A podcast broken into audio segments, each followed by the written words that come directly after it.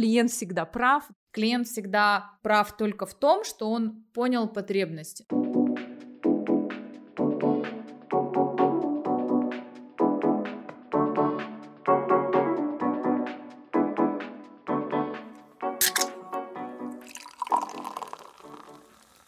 Всем привет! Это подкаст «Ответили в директ». Меня зовут Малика. Меня зовут Марина. Подкаст «Ответили в директ» — это подкаст о маркетинге и digital простыми словами. Мы рассказываем об интересных кейсах и новостях, чтобы помочь молодым специалистам и предпринимателям разобраться в том, что такое маркетинг и какую роль он играет. Вы можете слушать подкаст «Ответили в директ» на всех платформах для прослушивания подкастов, а именно Apple подкасты, Google подкасты, CastBox, Яндекс.Музыка, Spotify – за пределами СНГ, потому что Spotify еще нет подкастов в СНГ. В общем, везде, а, где вам удобно. Также у нас есть телеграм-канал под названием «Ответили в директ», и мы будем очень благодарны, если вы будете оставлять оценки а, в Apple подкастах 5 звезд и отзыв, и в Яндекс подкастах вы можете ставить сердечки и добавлять нас в избранные. И, кстати, в Яндекс подкастах появилась подборка казахстанских подкастов, поэтому если вы хотите, чтобы нас туда включить, то активнее ставьте нам сердечки. В описании канала вы найдете ссылки на наши Patreon и Boosty. Это платная подписка на закрытую часть информации в канале. Там будет немножко дополнительной информации о маркетинге и практические советы об их применении для вашего бизнеса. И мы начали второй сезон. Это наш второй эпизод.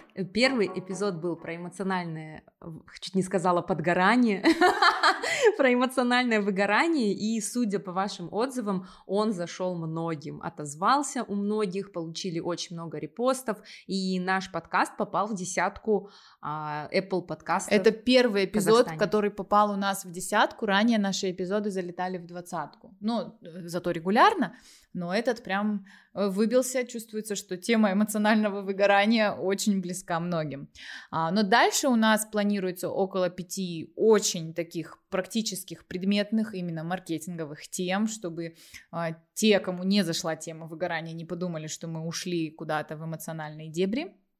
Это дождь, желези стучит по окнам. Mm-hmm. О, да, сегодня у нас немножко ambient звуки в подкасте, потому что на улице бушует ураган, ветер, дождь, где-то сквозняк шатает э, жалюзи, Марина чокается бокалами. вот. Тема нашего эпизода — это клиенты, какие они бывают, как мы их можем делить, сегментировать, понимать и как это будет влиять на то, как вы с ними коммуницируете, как вы им продаете, а, как вы представляете им свой продукт. И далее в следующих эпизодах сразу анонсирую, мы уже будем, поняв сегодня, что, кто такие клиенты и какие они бывают, как их загонять в воронки, что вообще такое воронка, потому что для многих, в принципе, это слово кажется чем-то загадочным, таким пахнущим бизнес-молодостью, синергией и инфобизнесом. Мы расскажем, что это такое предметно на примере вашего бизнеса, потому что это вещь, существующая давно, просто не так распиаренная она была. Далее мы поговорим про продажи, онлайн, офлайн продажи. Там у нас будут, скорее всего, гостевые спикеры. Далее мы поговорим про потребительские циклы и сезонность, э, как они влияют на, собственно, покупательскую способность, покупательские циклы и так далее. И следующие темы у нас будут апсейлы, горизонтальное и вертикальное расширение, то есть когда вы уже разобрались с клиентами, воронкой, что такое лидогенерация, с потребительским циклом, как дальше продавать больше одним и тем же людям, не одно и то же, а уже разное, дополнительное и так далее. И потом у нас будет снова немножко эмоционально-психологическая тема. Да, мы поняли, что вам нужна не только сухая информация про маркетинг, но все но мы... и мокрая. Да, но и мокрая в том числе. То есть все мы люди, и, конечно же, а, все наши ограничения, как обычно, в голове, мы выгораем, а, мы, возможно, боимся чего-то, у нас есть какие-то страхи, поэтому а, в конце этого сезона поговорим про страх заработка, про то, почему мы боимся зарабатывать много, что за этим стоит. И, кстати, можем даже в телеграм-канале и в своих инстаграмах запустить какой-то опрос, может быть, вы пришлете нам свои истории, да, и получится такой интерактив. Да, поговорим там mm-hmm. про финансовые барьеры, потому что А, мы это видим из своего личного опыта, из опыта окружения. Я вижу это по опыту консультирования предпринимателей, что все проблемы с доходом, с бизнесом, с карьерой, они не, очень редко в маркетинге там, или в каких-то таких вещах операционных. Это зачастую проблемы в голове самого предпринимателя или владельца бизнеса. Это барьеры какие-то, затыки. И в этот выпуск, в этот эпизод, точнее, мы постараемся пригласить какого-то гостевого а, коуча, психолога, и, который работает именно с финансовыми барьерами, чтобы он дал нам дополнительно свою экспертную точку зрения. Давайте начнем нашу сегодняшнюю тему. Да, сегодня мы будем говорить о клиентах, и если бы сейчас э, мы бы сидели перед аудиторией, я бы, наверное, задала вопрос аудитории. Каких клиентов вы хотите и как вы представляете своих клиентов? И мне кажется, ответ был бы таким. Все хотят платежеспособных, образованных, вежливых клиентов, которые сами уже нашли всю информацию на вашем сайте, которые прекрасно знают о ценностях вашей компании, они знают, что им нужно, и они настолько лояльны, что вам не нужно их искать, они сами к вам приходят, покупают, остаются с вами надолго и никогда не приносит никаких проблем, всегда всем довольны. Вот это, наверное, идеальный клиент, и вот как мы э, в эпизоде про целевую аудиторию говорили, все хотят 18-35 образованных, платежеспособных. Но, увы, в жизни бывает все не так, и вот эта фраза «клиент всегда прав», да, от которой, мне кажется, многих предпринимателей бросает э, в дрожь, в холод, потому что клиенты не всегда бывают правы и не всегда бывают э, nice, не всегда бывают хорошими. Не знаю, по моему опыту клиент почти всегда не прав.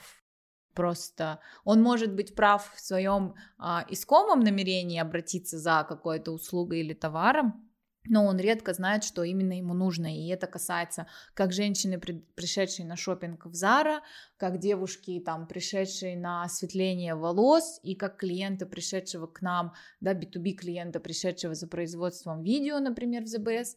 Он как бы понимает, что да, мне нужна новая блузка, мне хочется поменять цвет волос, и мне нужно видео, но он редко понимает, что именно ему нужно, в каком виде, но ему хочется думать, что он понимает, и человек начинает придумывать вот этот вид финальной картинки, но зачастую на самом деле ему нужен совет по дороге стилиста или там человек, который занимается покраской волос, правильно скажет, как это сделать, и что это там не делается в один этап, что это то, что это все. Ну или мы скажем клиенту, что вам нужно немножко другое видео, не такое, как вы думаете. Поэтому на самом деле клиент всегда прав только в том, что он понял потребность, но как именно ее закрыть, это знаете, вот как бывает там организм хочет шоколад, но на самом деле это значит, что в организме не хватает того. -то. Вот то же самое, клиент приходит с рекламным видео там условно, думая, что ему это поможет там вдруг увеличить продажи, но ты начинаешь копать и понимаешь, что ему это не поможет, потому что у него более глобальные проблемы или совсем другое видео нужно, да, и прочее. То есть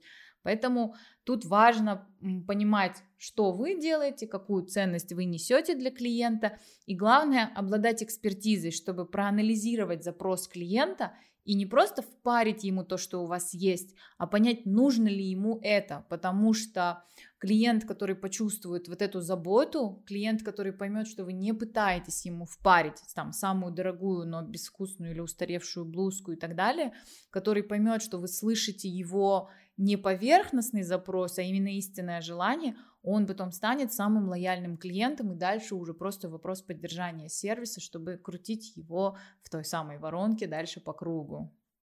У меня такая шуточка сразу возникла. Клиент прав только в своем мирке. В том мирке, в котором он живет, он, да, всегда прав. Я хочу немного рассказать про жизненный цикл принятия технологий. А, этот, а, то есть трудным языком это называется так, жизненный цикл принятия инновационных продуктов, новых технологий, инновационная восприимчивость потребителей и разрывы. А если объяснять простым языком, то почему одни люди очень легко соглашаются и покупают новинки, им не страшно, другие думают и покупают немного позже. Также есть а, та категория людей, которые которые вот все уже в модном ходят, и тогда они купили, и есть люди, которые покупают, когда мода уже закончилась. И вот а, как называются эти циклы и каким образом можно на них воздействовать. Итак, поехали.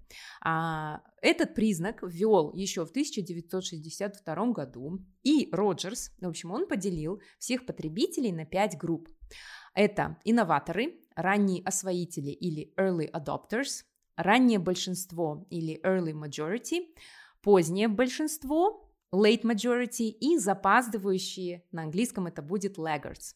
Итак, а, если бы сейчас я могла вам показать картинку, я бы ее показала. В общем, представьте себе такую кривую, да, где вначале идут инноваторы, и вообще по статистике тут а, их определили, что их 2,5%. А, то есть это те люди, которые первыми опробуют любые новинки. Давай на примере Давай. айфона, да, вот когда впервые появился смартфон без э, кнопок, э, с цельным экраном. Вот как раз эти инноваторы, это были те, кто первыми нырнул в эту пучину мира без кнопок, потому что казалось, что это будет дико неудобно и так далее. Я помню, как это случилось, это был 2007 год, я помню, пришла на вечеринку, и у одного парня, который приехал из Америки, был второй iPhone.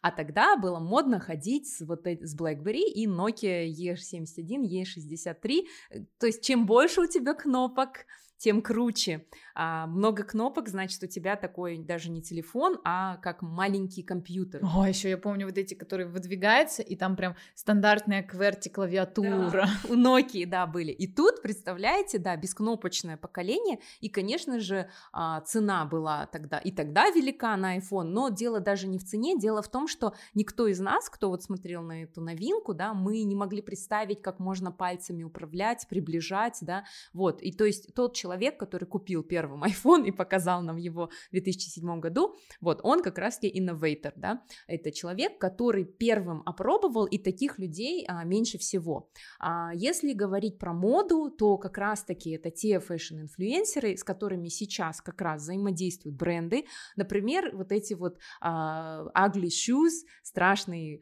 а, калоши от Balenciaga, Валенсиага же, да, не ошибаюсь. Вот, то есть, казалось бы, ну, какие-то страшные калоши, но ты видишь их на инфлюенсерах, да, по... вначале все над ними смеются, но потом уже это все проникает в массы. Ну, это работает как эффект Монолизы, когда ты долго смотришь на что-то, оно начинает казаться тебе красивым. Почему там супруги друг другу с возрастом начинают казаться симпатичнее и прочее, да?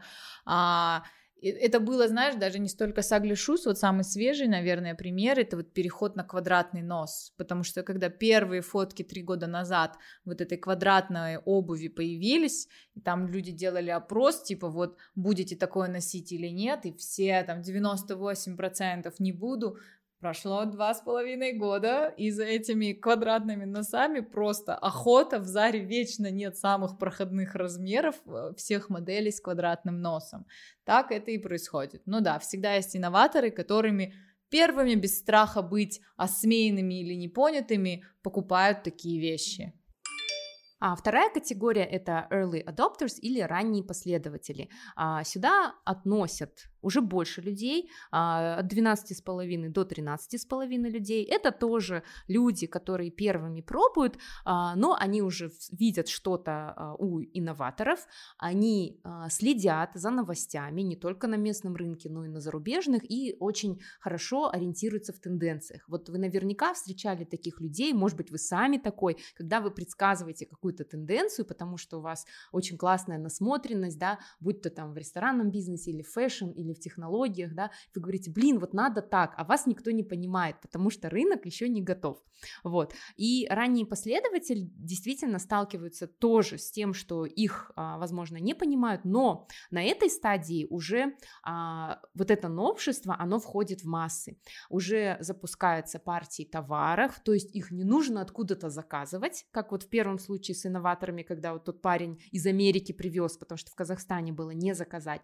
то есть уже вы можете заказать заказать, начинается какое-то производство, вот. И а, если говорить, например, про подкастинг, а, то я, можно сказать, была ранним последователем. То есть я не была инноватором. Инноваторами были ребята, которые еще там, а, с, там с 2008 в 2017 году, в 2018 году запустили подкасты, а я была ранним последователем, я тоже сталкивалась с непониманием, с тем, что рынок, возможно, еще пока не готов. А вот ребята, которые были инноваторами в подкастах, они сейчас качают, ну, если они какую-то нишу свою заняли или вышли на российский подкастный рынок, вот именно из Казахстана? А, кто-то из этих ребят прекратил и я думаю, тут сказалось то, что рынок не был готов. То есть слишком рано. Да, они были слишком э, инновационный продукт. То есть, да, ты делаешь продукт, но у тебя нет слушателей. И вот эта проблема. То есть кто-то из них действительно выгорел, перегорел, перестал выпускать.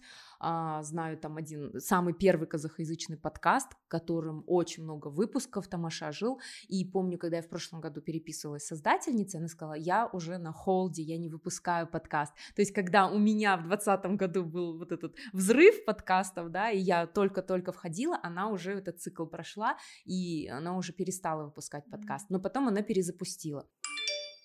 Третья группа – это early majority или раннее большинство. Эту группу потребителей также называют прагматиками. Вот это уже солидный участок рынка. Здесь 34%.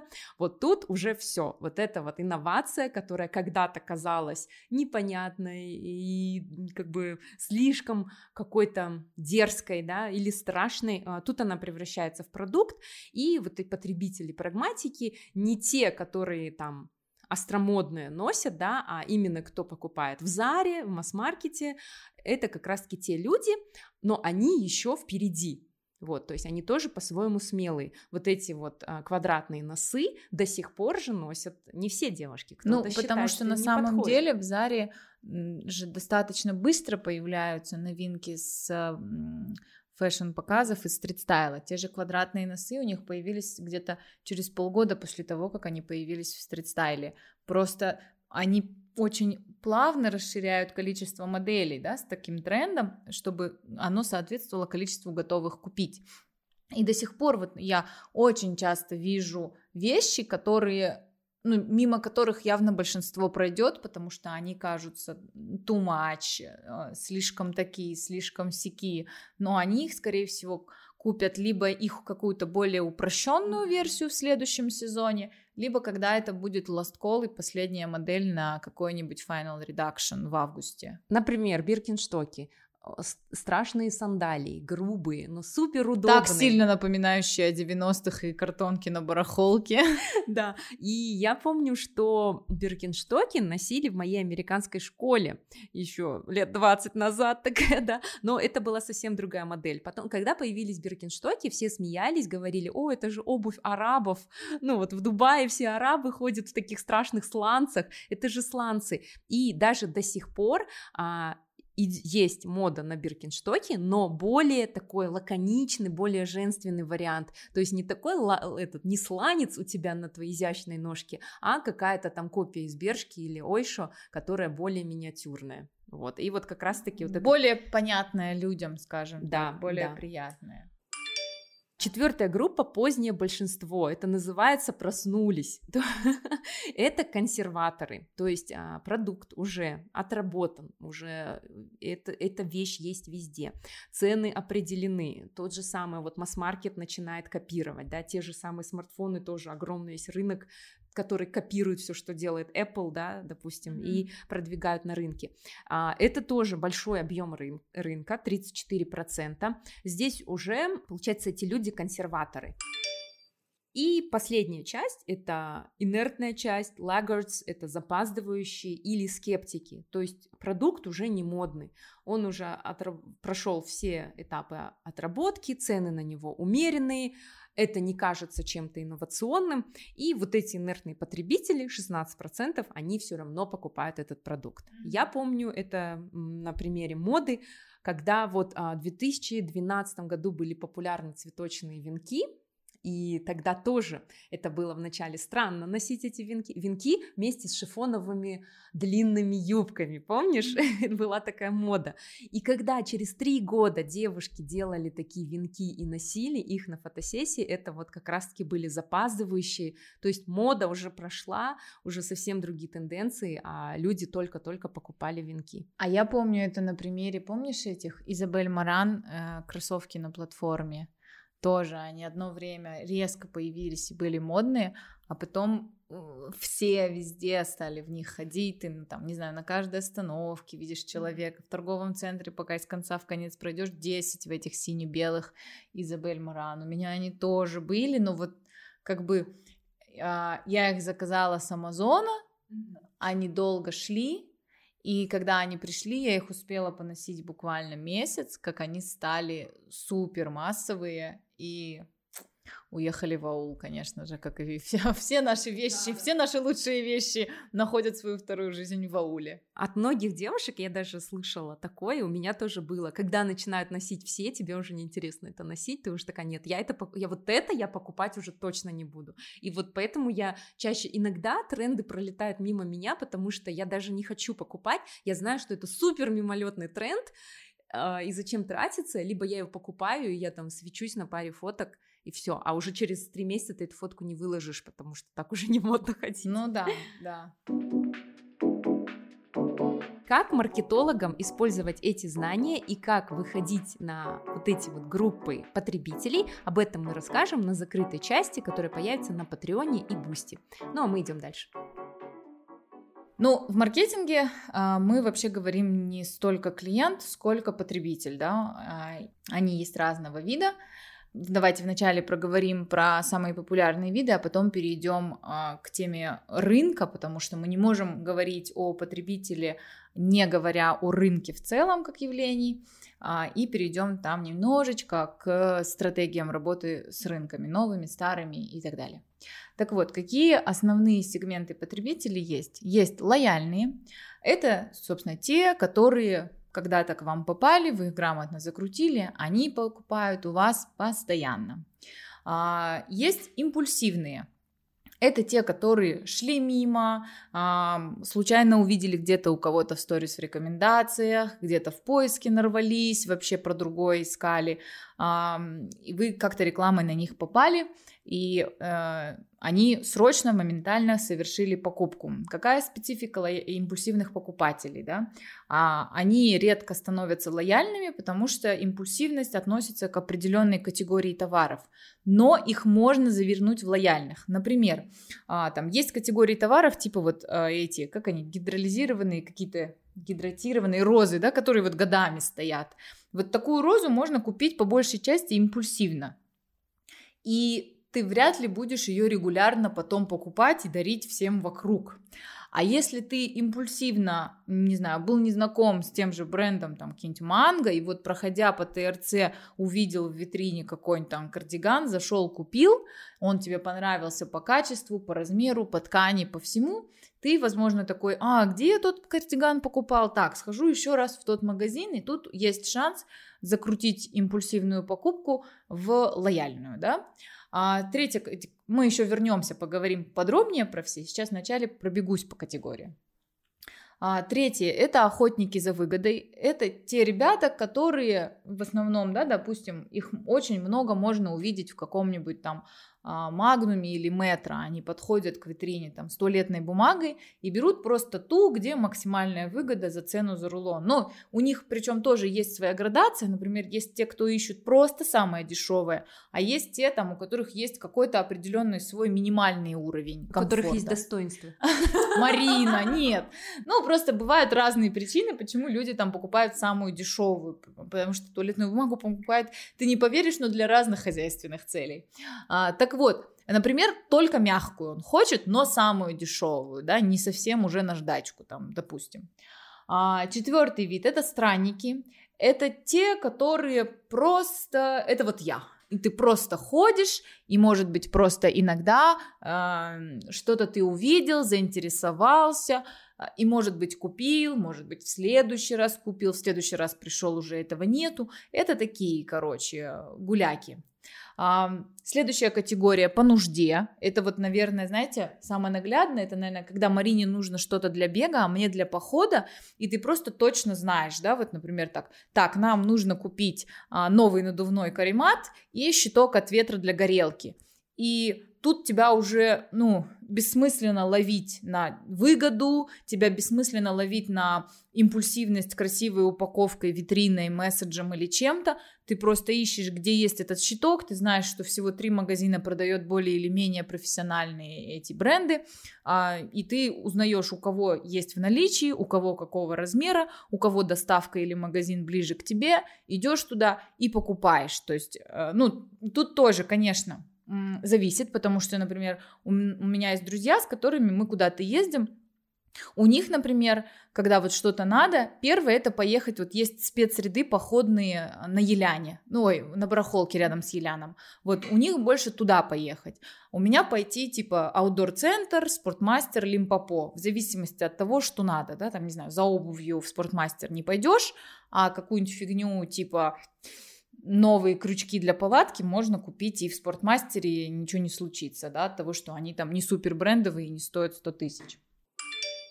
Следующая категория у нас это исследователи, это те, кто читают томы энциклопедии перед тем, как совершить покупку. Причем есть, они тоже бывают разных степеней. Есть те, кто так подходят, например, к покупке ноутбука, что более оправданно, да, вот Марина, она устраивала опрос в чате, она выслушивала мнения, я думаю, еще наверняка посмотрела разные обзоры, сравнения технических характеристик, причем эта категория людей, она может даже не разбираться в теме покупки, но ей принципиально важно изучить отзывы на Яндекс Маркете, там, Каспи Маркете и так далее, да.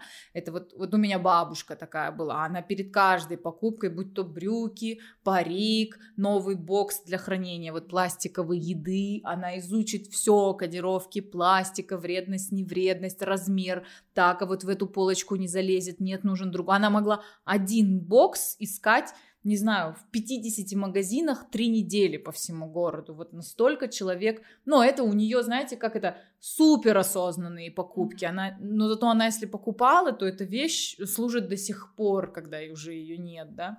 Вот. И есть недовольные. А, это те, которые, ну, оказались впоследствии контакта с вашим брендом, причем, возможно, даже без покупки, чем-то недовольны. А, давайте теперь пробежимся по тому, как с каждой из этих категорий можно работать. Что вы можете делать с лояльными? Конечно же, ценить их как самого дорогого гостя, вот того, которого вы сажаете в турге дома, когда он к вам приходит. Вот лояльный клиент должен иметь у вас такое отношение. Нельзя впадать в иллюзию лояльности, когда вам кажется, что человек купил у вас три раза, или клиент приходит в ваш салон красоты уже пять лет. Это вообще не значит, что он может перестать резко приходить или плавно спустить на ноль свои посещения. Приходить не два раза в месяц, а раз в месяц, раз в два, потому что плавно все услуги куда-то перекинет. Вы знаете, я часто а, видела таких женщин, как-то жила в Сомали рядом с одним салоном, и мне просто он был удобен. Он мне не нравился сильно, ничего. Он просто мне был очень логистически удобен, потому что он был в подъезде, где я живу, и, в принципе, там был, была очень хорошая мастер по маникюру, которую я обслуживала с 9 лет, и неплохие мастера по волосам. Так вот, он такой, он открытый еще вот во времена там, бурных 90-х, становления, в принципе, Медеусского района как какого-то элитного, ну, уже конец 90-х, нулевые. И вот там клиентура это вот такие ну, мы акиматовские татешки, да, мы их называем, это у которых какие-то там мужья, а и они вот ходят в салон, а у них особо нет вкуса и насмотренности, а, у них очень базовые уровни потребностей, для них главное сам факт, что она ходит в салон, это уже показатель элитарности, ну, потому что они застряли в тех временах, когда вот случился резкий перелом психологический, да, у людей, вот, поэтому их устраивает все, и тут вдруг они там случайно начинают вот уже в десятых годах попадать в какие-то другие салоны. Подруга позвала с собой хвати, э, сходить, другая подруга открыла свой салон, И они начинают узнавать, что, оказывается, за кофе она не должна была отдельно mm-hmm. платить, что его приносят бесплатно, что пока ты сидишь там на покраске волос, тебе, оказывается, могут рукавички с парафинотерапией на руки одеть бесплатно, просто как бонус любимому клиенту. И она такая, блин, я там хожу, по 20 тысяч подкрашиваю корни каждые два месяца, а оказывается, можно это делать за 10, еще и с таким комфортом, еще и мне потом за каждую пятую процедуру дарят массаж шеи на воротниковой зоне. Ну, то есть, поэтому здесь что важно? Вот если клиенту нравится у вас, ему это не значит, что теперь вы точно так же должны делать. Вы должны делать так классно, как делает в среднем все. То есть вот минимальный уровень вот этих ништяков вы должны сохранять. Это, знаешь, несколько лазерных центров так погорело, которые первыми открылись и делали вот это, знаешь, там депиляция пятки за 100 тысяч тенге, это дикие цены были на лазерную эпиляцию в начале. А потом пооткрывались салоны, и оказалось, что это очень весьма доступная процедура, и можно там, знаешь, найти, где 40 тысяч все тело, да, условно. А те ребята уже привыкли к такому, они привыкли к таким клиентам, что они там им шампанское с утра открывают, но клиенты такие, да, я сама себе куплю шампанское, я хочу нормальные цены. И они не смогли перестроиться, потому что они уже сделали ремонт, они уже набрали кучу дорогого персонала, у них дорогая площадь, они не смогли адаптироваться. Поэтому здесь важно понимать, что во-первых, любой голубой океан голубым остается не так долго, если это не что-то супер инновационное, да. Если вы не запускаете ракеты в космос, то рано или поздно у вас появится конкуренция и что все все время работают над сервисом и над вашим лояльным клиентом ведут охоту очень много конкурентов, тем более если вы предоставляете такие базовые услуги какие-то, да, вот в секторе малого бизнеса. Импульсивные ребята, что с ними делать? Они бывают и онлайн, и офлайн. Самое главное здесь принцип и там, и там, это покупка должна быть максимально простой и понятной. То есть для клиента не должно быть никакого барьера. Вот у него появился этот импульс. Он увидел вашу рекламу йога-центра, и у него появился этот импульс записаться к вам на йогу. Ничто не должно мешать этому произойти. Или, например, у меня появился импульс записаться на йогу. Что я делаю в первую очередь? Я открываю тугисы и ищу йога, и смотрю, что в ближайшем радиусе от дома находится. И вот я нахожу центр, и для меня важно, чтобы у них в данный момент на странице было либо в highlights, либо на странице закреплены свежие фотографии зала, тренера и так далее, чтобы я визуально оценила, хочу ли я туда. Они меня цепляют, и надо, чтобы где-то был закреплен прайс, потому что вот этот порог написать, уточнить цену, я понимаю, что они не могут быть супер дорогие, что это где-то в районе там 18-30 тысяч в месяц, и я готова к этому бюджету, но мне важно увидеть, что они это не прячут, и... потому что когда прячут, ты думаешь, что там, 60 тысяч за один индивидуальный урок или что, да, вот, все должно быть понятно, и должно быть понятно расписание, и вот я нахожу у них в квартале от своего дома, а, я зашла на страницу этого йога-центра, нашла там все, что мне нужно, фотки, цену, график, расписание, и мне даже не нужно с ними в контакт вступать, я просто понимаю, что вот в пятницу в 8 утра занятие, я если проснусь, если нет, то окей, в понедельник, Просто позвоню к ним в 7.30, скажу, я сейчас к вам приду, я новенькая, они скажут, окей, конечно, приду и буду заниматься. Все. И нет никаких порогов. А вот это вот узнать, написать, это все лишние э, барьеры, и моя импульсивность просто, ну нет другого рядом, ладно, буду дальше тянуться дома сама. То есть импульсивность нужно уметь подсечь. Вот, это, вот этот импульсивный клиент, это как рыба, которая проплывает мимо вас, и вы либо ее ловите, либо все, она ушла к следующему ловцу или вообще в открытый океан и передумала покупать эту категорию товара, услуги, потому что импульсивная покупка, она построена на эмоциональном импульсе, она не построена на рациональном взвешивании. Потому что когда ты начинаешь рационально взвешивать, и я такая, блин, ну слушай, у меня есть подписка на, на приложение по йоге, за которую я плачу каждый год. Она у меня годовая. У меня там куча базовых упражнений. У меня есть сохраненные фейворитс на ютубе видео по классным растяжкам перед, ну, для йоги, а, по классным тренировкам для сильной, сильной верхней части лица, йога для серферов, то, что, ой, лица, тела, то, что мне нужно. А, и все, и ты такая анализируешь, анализируешь, и такая, ой, ну все, не буду ходить. Ну, в смысле, могу и дома позаниматься. Тем более сейчас лето, можно вообще дойти до ближайшего парка и заниматься там. Ну или сделать research по йога-студиям. Ну, кстати, к импульсивным покупкам еще, мне кажется, влияет вот эта а, погода, например, мороженое и холодная вода в жаркий день, именно там, где вы гуляете, если вы видите, что стоит там фуд-трак с мороженым, то, конечно, рационально вам мороженое не нужно но вы его покупаете. Или кофе. Вчера кофе это вообще, по-моему, самое ну, причем его покупаешь и в жару, и в холод. Вчера я покупала цветы нашему а, тренеру по карате, ну не нашему сыну младшего, и а, потому что мы там пропустили ее день рождения, ла-ла-ла. И я зашла в цветочный, ну и ребята только открылись, еще вывески нет, и вот мы чуть-чуть так подзаболтались, я себя держала в руках, чтобы не начать консультировать бесплатно. А, и вот а, девушка мне говорит, что очень сильно у них, она уже, во-первых, у них основной поток через тугис, потому что цветы это зачастую либо импульсивное, либо связанное с каким-то поводом покупкой, рядом бизнес-центры, куча детских секций спортивных, и человек типа так, цветы либо есть рядом, вот если бы я не нашла цветы рядом, я бы просто заказала там курьера рядом, который привез бы мне шоколадные конфеты, да, потому что там полтора квартала сейчас перед тренировкой на каблуках после работы идти от цветочного, на такси заезжать, пробки вчера были ужасные, ну, то есть как бы я бы просто не брала. Их реально спасло, что они быстро, вовремя, за, за день до открытия подались в Тугис. И она говорит, очень большую роль играет погода. Как только дождь, намного больше людей приходит. Да, то есть потому что когда а, хорошая погода, люди идут в те места, которые уже привыкли, а они чуть дальше.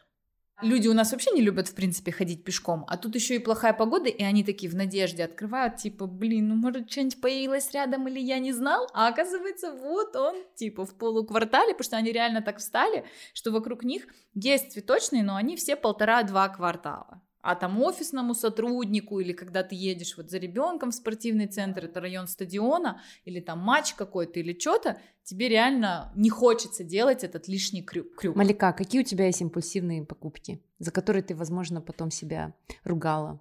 Или думала, зачем я это купила? Импульсивные покупки. Мне кажется, я такой мерзкий клиент, Марина. В смысле, у меня очень редко... А, подожди, стоп, я купила курс по танцам. И это была максимально импульсивная покупка. А, я захотела на танцы, но я не могла понять, на какой вид танцев я хочу. До этого я хотела на танго, но муж не хочет. А танго это такой танец, который ты не очень хочешь танцевать с чужим человеком. Я сказала мужу несколько раз, разумеется, при телефоне, что очень хочу на танцы, поняла, и фиг с ним с танго и так далее. Ты сказала при телефоне, и тебе тоже И мне, когда я домой реклама. пришла, мне при... вылезла реклама. Но вылезла реклама не просто каких-то вот групп танцев, секций, там танго или латиноамериканский. Или... У меня еще проблема, что я 10 лет занималась профессионально танцами, всеми видами. Я начинала с хореографического училища на Масанчи, я занималась контемпорари балетом, я занималась спортивно-бальными, я занималась латинскими, я занималась эстрадными, когда мне там было 9-10 лет, мы танцевали в кружке при цирке центральном, и выступали в цирке во время выступлений, и в парке э, вот этот Бубек он был, Ярке потом, по-моему, вокруг аттракционов э, выбегали, танцевали в костюмах бабочек. То есть у меня очень большая техническая база, вплоть до брейка и так далее. И народных, разумеется, танцев. И я, зная все эти виды танцев, не могла понять, на какой я хочу. И тут я увидела это в рекламу. Это а, называется Джазо по фамилии основателя этого направления. Он, в смысле, живой, сейчас существующий, там дядечка ему где-то около 50 лет. А, это направление свободного танца. То есть это просто, вот как знаешь, бывают такие трайбл танцы или какие-то вот балийские женщины на своих... Я, этих... кажется, видела эту рекламу. Вот, да. Танец без техники. Да, это танец... И этим они цепляют. И фишка в том, что я поняла на видео, что это то, как я танцую, когда я сама танцую, когда я танцую под барабаны там, или под какую-то а, электронную музыку, или даже дома сама по себе с детьми. Это именно тот танец, просто иногда мне кажется, что какие-то зажимы именно технические не дают мне танцевать, потому что это вот большая проблема многих, кто занимался хореографией, что ты всегда тянешь носок, держишь в напряжении все мышцы, ну а в таком танце надо наоборот расслабиться. И вот я увидела, и вот вчера я уже два урока провернула дома сама с собой, и уже увидела разницу. Вот, и это была максимально... Но она, видишь, не то чтобы у меня был этот позыв, что я хочу на танцы, но я могла хотеть еще где-то полгода. А у меня импульсивные покупки, я думаю, что это как раз-таки кофе и вода, напитки какие-нибудь. То есть я, например, Вообще я довольно жадный человек, и я обдумываю все свои покупки. Раньше я была шопоголиком, и импульсивными покупками была одежда. То есть это mm. был, была вот моя было. стрессотерапия. Но я, я не знаю, насколько покупала... можно назвать импульсивным. Я все равно старалась типа проверить, так, с пятью, пять луков собирается минимум, с тремя вещами сочетается, значит покупаем. Ну, вообще-то да, но с кофе и водой э, такая штука. Я хожу с бутылочкой с водой, и я хожу с эко-сумкой, стараюсь, по крайней мере. Бывают часто моменты, когда я не могу ну, не беру свою бутылку, не могу сделать рефил, и тогда я покупаю воду в пластике, вот. И кофе, то же самое, у меня есть кофеварка, я ее купила для того, чтобы утром себе в этот твой стаканчик наливать кофе и куда-то выезжать, но понятно, что даже если я дома выпила кофе, я выхожу куда-то, я прохожу мимо, вот, причем я могу пить любой кофе, я вот в аэропорту, для меня извращенное удовольствие это купить вот это пойло в этих автоматах. Вендинг машине. Да, потому что мне нужно чувствовать кофе. И вот это моя импульсивная, моя как сказать, а, guilty pleasure покупка за 150 тенге а, в ужасном пластиковом стаканчике эту кофейную жижу, но я сделала галочку, я выпила кофе в аэропорту. У меня были такие импульсивные покупки, это сладкая газировка, но они, как бы их трудно назвать импульсивными, потому что, по сути, это ну, типа, я вот домой заказываю в рядом что-то, да, и, ну, я сразу закидываю, типа, так, 5 банок Пепси, 6 банок Швепса, то, все. То есть они как бы просто всегда должны быть дома, потому что мы с мужем их много пьем. Но вот сейчас у меня как бы случился этот временный, может быть, не временный, не хочу зарекаться, просто отказ, и я беру там, типа, вот Вчера в Rocket Japan заказывала боул, заказала себе просто там лимонад, матча, что-то. Все лучше, чем Pepsi или Red Bull, да, пить, я думаю. А, камбучу стала пить, еще вот до перехода, кстати, недели за три я перешла на камбучу. Но она, блин, в два раза дороже, чем Red Bull и Швепс. И ты, соответственно, одну баночку выпил, ну, но она дороже, но ее как будто так много невозможно выпить, как Швепса или колы и так далее. Поэтому, ну, вот не знаю, короче, честно говоря, и тут еще просто, наверное, сильная профдеформация. Ты просто видишь, а, ребята, вы молодцы, вы могли, могли, но не со мной. Ну, кстати, когда мне говорят, там, вам дополнительный сыр в бургер, или дополнительно, я всегда говорю нет, или когда говорят, вам а, ореховый карамельный соус латте, я говорю нет, потому что я знаю, что это происки маркетологов. Блин, а я кофе всегда беру, муж ненавидит покупать мне кофе, потому что я вот этот вот из мемов мне, пожалуйста, латте на альтернативном нежирном молоке э, с ореховым сиропом и посыпьте, пожалуйста, корицей. Из кофеина. Да, и муж говорит, господи, я пока это договорю, они уже проклинают меня. Ну, там от кофе-то ничего не осталось. Да. Все, идем дальше. Идем дальше. Следующее это охотники за выгодой. Тут, знаете, как бы а, зависит от продукта. Если условно вы Дося, все помнят, наверное, а наши, наверное, слушатели молодоваты и не помнят Досю, а, был такой порошок, который всегда бил именно на то, что он дешевле, но работает так же. То есть он не говорил, что он лучше кого-то, он говорил, я стираю так же, как Тайт и Ариэль, просто я в два раза дешевле. Вот. Вы либо такой бренд, и тогда ваша целевая главная аудитория это именно вот эти охотники за выгодой вам вам нужны эти люди, которые любят экономить, э, смотреть все оферы, предложения и так далее. Следующая категория – это а, странники. Это те вот, которые просто шатаются, гуляют, изучают бренды, магазины. Таких очень много, особенно среди вот категории молодых мамочек в декрете. Мы их часто видим в торговых центрах, потому что, ну, там нет парка рядом, или погода испортилась, или зашла за кофе, ребенок уснул, ну, уже заодно погуляю. А, ну, то есть это люди, у которых есть возможность и время вот праздно ходить по магазинам онлайн и офлайн. А, что с ними можно сделать? На них не работают, не всегда работают механики импульсивные покупки, их не так сильно интересует выгода, они просто ждут что-то то самое. Вот что-то, что им интересно. У них закрыты все базовые потребности, у них нет срочных вещей. А, ну, иногда им, если что-то прям нужно, вот беговые кроссовки, они целенаправленно уже идут в свой магазин. Да? Тут они как бы просто понимают, что у разных брендов в разное время бывают разные вещи, которые могут им понравиться. Знаешь, вот как я иногда захожу там, вот Коко, да, вот этот, по-моему, Мадам Коко, магазин, где всякое для интерьера. Я как бы вообще редкий ходок в такие магазины, я не шибко там вот интерьеры, вот это все. Меня, короче, гнездование не сильно интересует.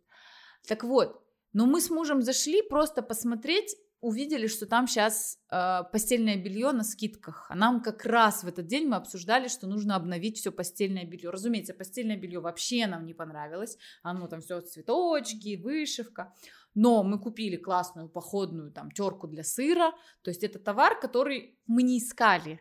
Но он оказался полезный и нужный нам. Еще что-то, что удобно для похода, именно там оказались вещи, которые, ну, оно кажется снаружи, что там всякие фарфоровые гномы условно стоят, а там оказались классные пластиковые, недорогие, компактные, разборные штуки, удобные в походе, открывашки какие-то и прочее. Следующая, значит, наша категория – это те, кто идут по нужде. Казалось бы, что здесь сложного, но на самом деле очень много магазинов – в первую очередь э, с категорией по нужде должны работать глубоко нишевые магазины. Вот у вас именно спортивная одежда, именно походный инвентарь, именно то, именно все.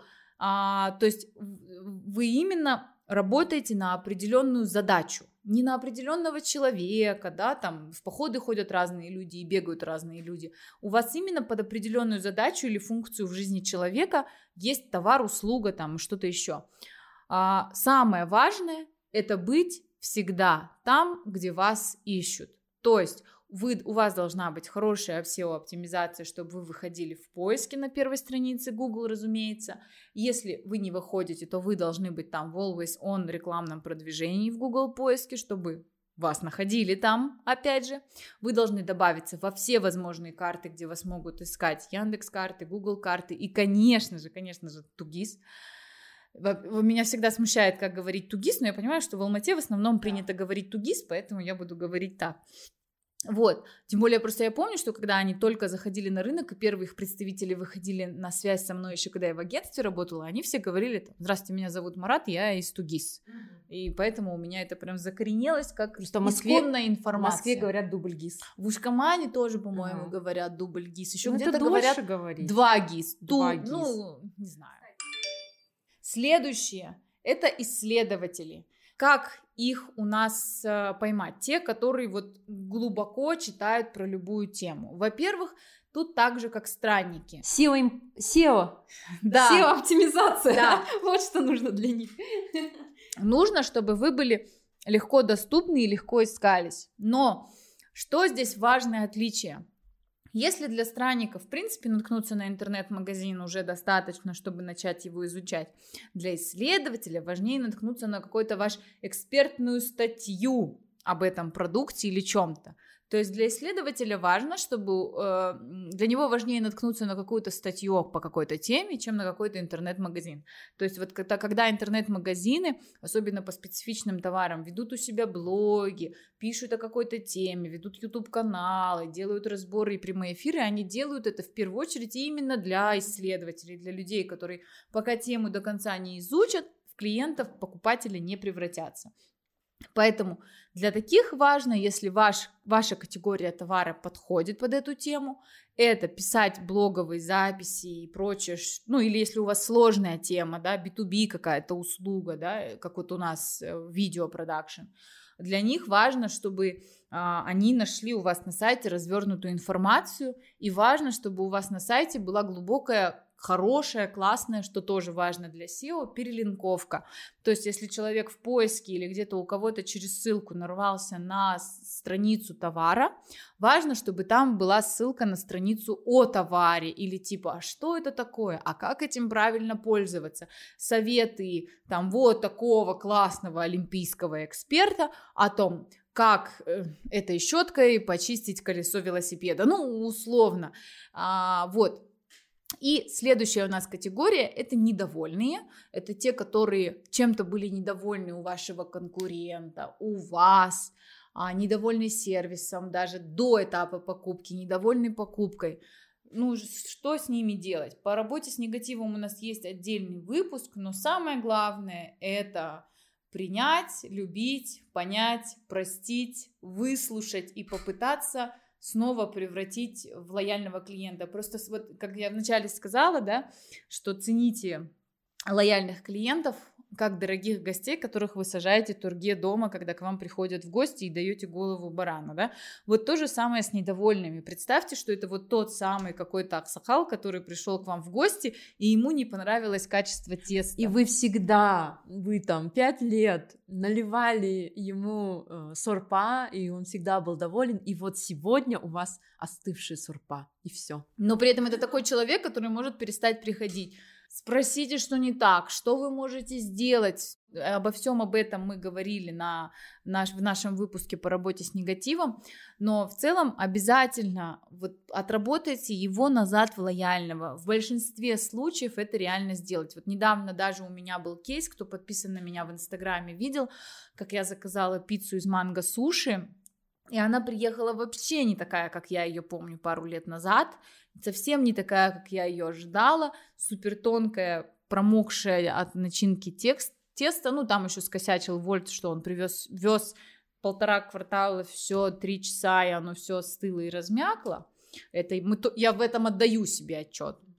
Вот, а, сыра было мало, где-то были, ну, там, по 30% пиццы, 20%, это было тесто с тонким слоем намазанным томатным соусом, то есть участки, где не было ни сыра, ни начинки, ни зелени, ничего. Мы заказывали две, по-моему, тогда пиццы, одну себе там какая-то с руколой курицы и другая детям, как всегда, пепперони. А, и, конечно, меня это очень сильно удивило и расстроило. Я написала об этом в сторис. На меня вышел а, совладелец сети и сам SMM аккаунт Манго Суши. А, предложили мне а, ну, они написали, что явно была нарушена технология, они это признают, они это видят, извиняются. Давайте мы вам, а, ну, в день, когда мы точно сможем проследить, что готовится все по технологии под надзором бренд-шефа, пришлем все на замену. Тут очень важно еще отметить, что они признали, что действительно была нарушена они, технология. Они не спорили. Они не стали тебя газлайтить, как делают да. большинство компаний. Все же нормально. Они не стали да. говорить, типа, так и должно быть. Ну, потому что если так и должно быть, то, разумеется, ни я, ни все люди, которые прочитали, не захотят такую пиццу, потому что ну, как бы ты какие-то азы кулинарии ты понимаешь, да, что это точно не норма, ну, в плане, я понимаю, когда ты там пиццу там на барахолке берешь кусками вот эту вот в детстве, а там, там любой кусок теста с куском сыра оказался пиццей. Вот, тут, тут ты, зная манго, зная их цены, что они не самые дешевые, зная их подход, читая все-таки их и немножечко понимая он, как бы вот этот мут бренда, а, плюс нет-нет, заказывая у них суши, ты понимаешь, что для них это тоже, наверное, не норма, и они просто это подтвердили, они согласились, они приняли и предложили комплиментом привезти уже нормально. И они привезли. И просто, если ту пиццу даже дети, даже дети, которые, казалось бы, могут смести после прогулки все, даже дети не стали доедать, эту просто, у меня мир просто вот так лежал, говорил, я хочу еще, но не могу, мама. Я ртом хочу, но животом не могу. И мы точно так же. Плюс они еще нам в подарок положили другую с угрем, о которой мы не знали и раньше не заказывали.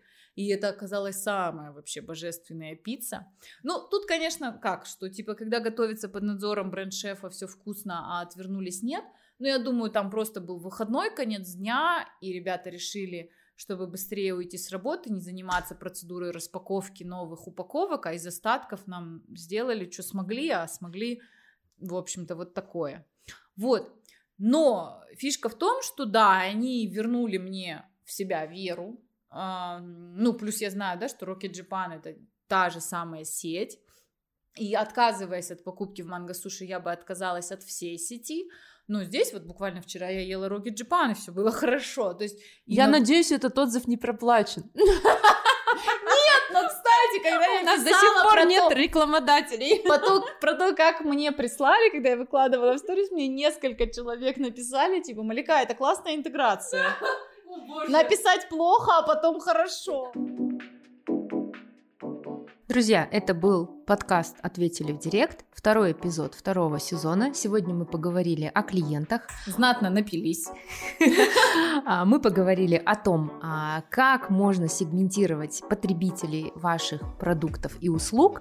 И также у нашего подкаста появилась закрытая часть на Patreon и Boosty. Все ссылки будут в описании к этому эпизоду. И, кстати, вам не обязательно подписываться на оба сервиса. Вы можете подписаться на один, тот, который вам удобнее, и вся закрытая часть, а, которую мы обещали, как работать с различными сегментами потребителей, как вам в маркетинге может быть это полезно, все это будет там. Ну, а в следующем эпизоде мы поговорим о воронке продаж, о лидах, лидогенерации, как раз-таки о том, как вам выходить на своих клиентов и строить свою воронку. С вами были Марина и Малика. Всем пока. Всем пока-пока.